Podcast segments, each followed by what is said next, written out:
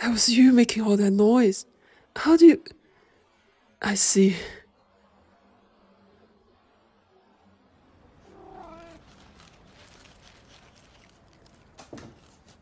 You're a thief, aren't you? Stealing all my cornflakes. Hey, are you friendly? I guess that answers that. No, come on. This way. There you go. There, there better was a bit of milk, you see. I'll get you some. You're not a very good thief, by the way. Next time, try to be a bit quieter. That's the trick out there. Come on. Up you come now. Look at that.